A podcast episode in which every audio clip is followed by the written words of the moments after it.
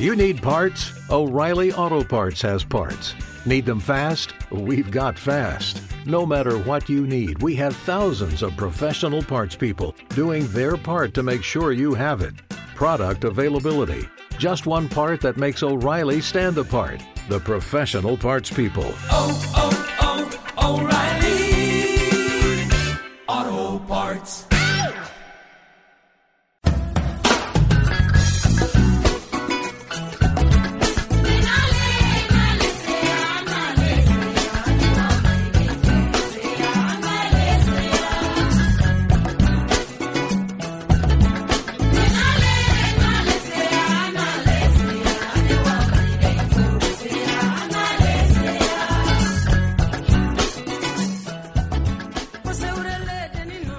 Buenas tardes, aquí un jueves más con nuestro programa Las Radiantes.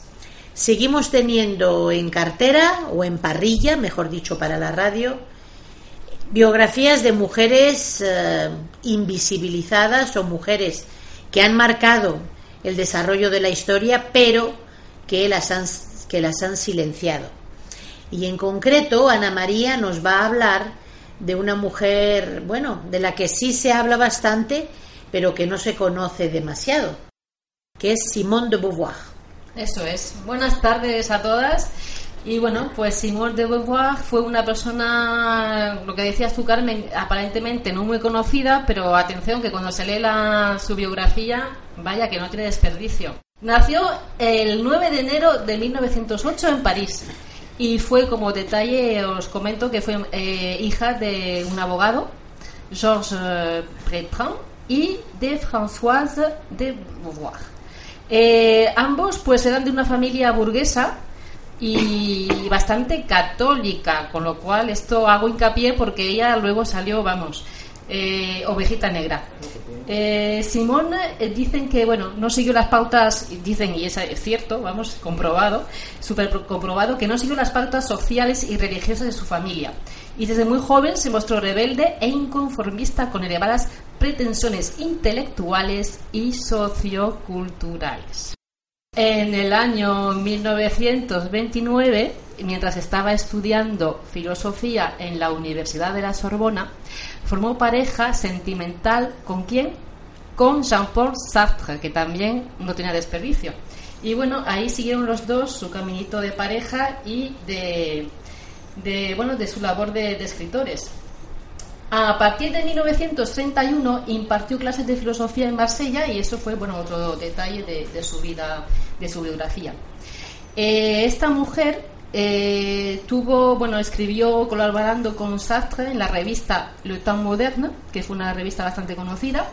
Y bueno, con su primera novela fue bastante conocida también, La Invitada, en 1943. Estuvo al lado de Jean-Paul Sartre, de su pareja, hasta la muerte de este, manteniendo una relación muy liberal, que es curioso para esa época. Ya digo que esta mujer rompió totalmente los esquemas.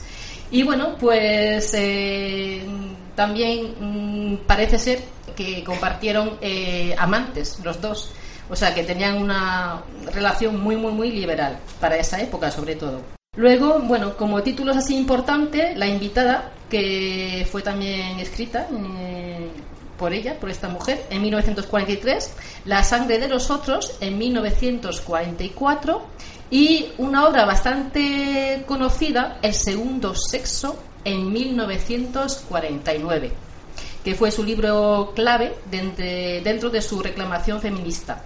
¿Y qué más os puedo contar? Que esta mujer falleció, así eh, os cuento así en líneas generales, eh, falleció en París el 14 de abril de 1985 a los 77 años. Y bueno, esto ha sido una pasadita así rapidita.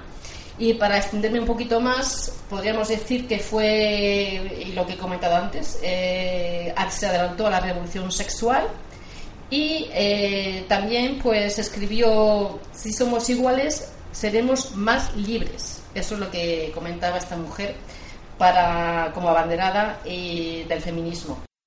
Eh, fue una defensora al 100% de la mujer y desligada de un sistema que en la época en la que le tocó vivir oprimía y reglaba, eh, relegaba el segundo sexo a la condición de esposa, madre e hija.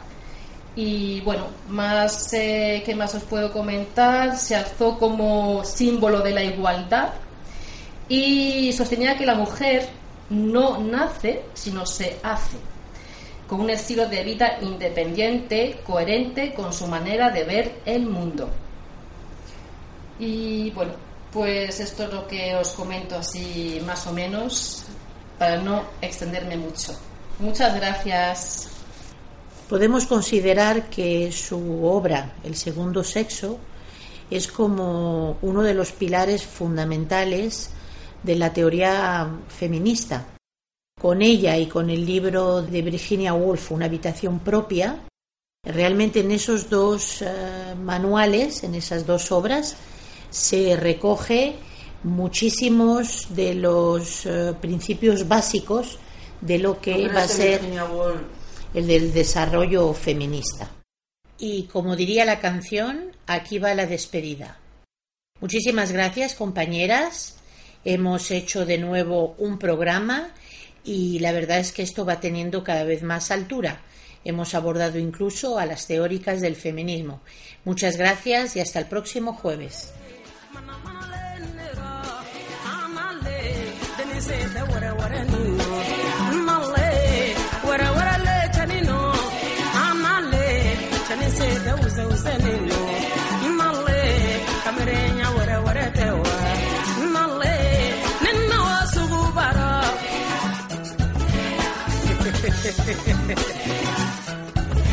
bamanyare sugu baromba